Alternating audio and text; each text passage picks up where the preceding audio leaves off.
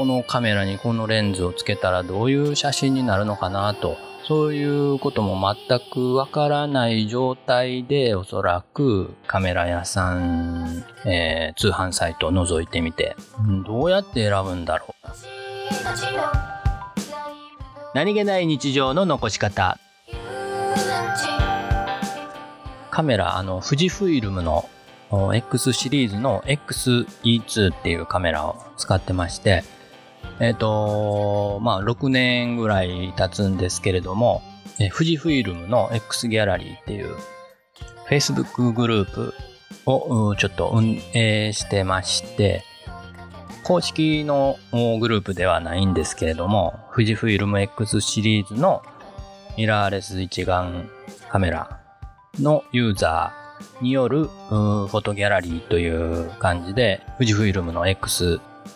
カメラを持っている人、あるいはそのカメラにちょっと興味があるなっていう人を集めている、えグループがあるんですけれども、この自粛期間中ね、まあ、あの、外に出れないこともあったんだろうなと思うんですけれども、結構増えてきまして、えー、1週間に20人とかね、どんどん増えてきまして、で、ね、全部で1275人のメンバーが、えー、毎日のように富士フイルム X で撮った写真を投稿していただいております。このグループ、富士フイルム X ギャラリーなんですけれども、写真ね、えー、ソーシャルメディアとかね、ブログとかね、写真いっぱい最近貼られてますよね。でね、カメラ欲しいなと思う人も増えてきてると思うんですけれどもね、どういうカメラ選んだらいいのかなと、すごく迷うと思うんですね。いろいろメーカーもいっぱいありますしね。で、カメラ本体だけじゃなくてね、レンズも選ばないといけないわけですよ。かなりね、えー、お金の方がね、ドーンと、一気にね、えー、10万とか20万とかね、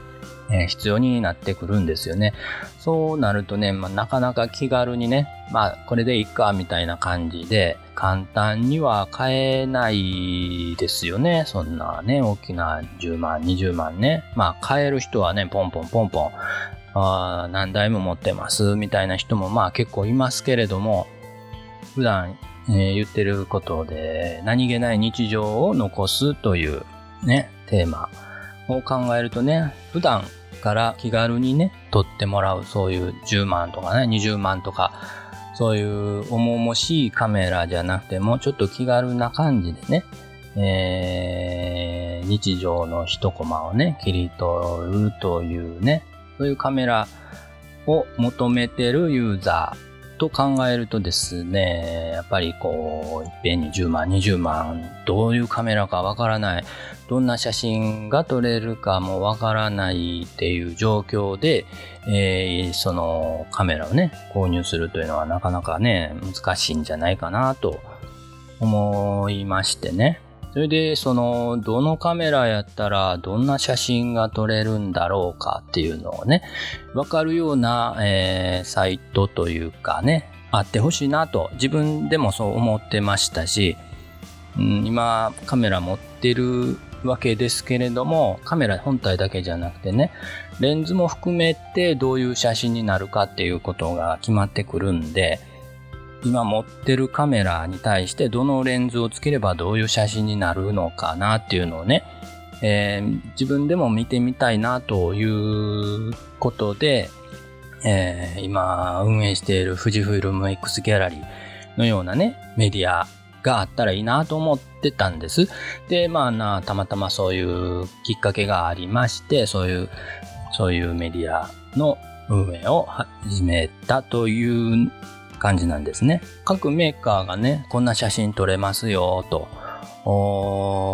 いろんなね、メディアで写真をアップしてるサービスとかね、あるんですけれども、それ見てるだけじゃね、多分、自分がほんまにこんなすごい写真撮れるのかなって思うはずなんですよね。で、このカメラとレンズ、どう組み合わせてるのかもわからないんじゃないかなと、このカメラにこのレンズをつけたらどういう写真になるのかなと、そういうことも全くわからない状態でおそらくカメラ屋さんとかね、えー、通販サイトを覗いてみて、どうやって選ぶんだろうと。難しいですよね。それだけの情報じゃね。うん、なのでね、その、富士フイルム X ギャラリーでは、投稿する写真にカメラの名前と、レンズの名前を書いていただくというのを条件にして、えー、やってるんです。なので、あの、カメラ本体が、えー、富士フイルムの X シリーズのカメラ、一眼カメラ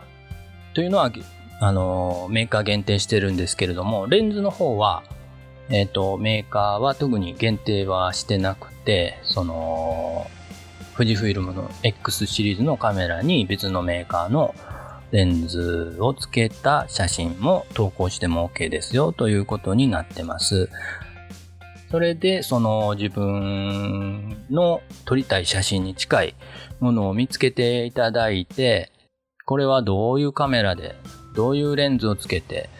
撮ってるのかなというのを見ていただいて、ああ、自分はこういうレンズが必要なんだな、こういうカメラを買えばいいのかなっていうのをちょっと分かってもらえるのかなという思いで運営しています。何気ない日常の残し方、のんびりデイズでした。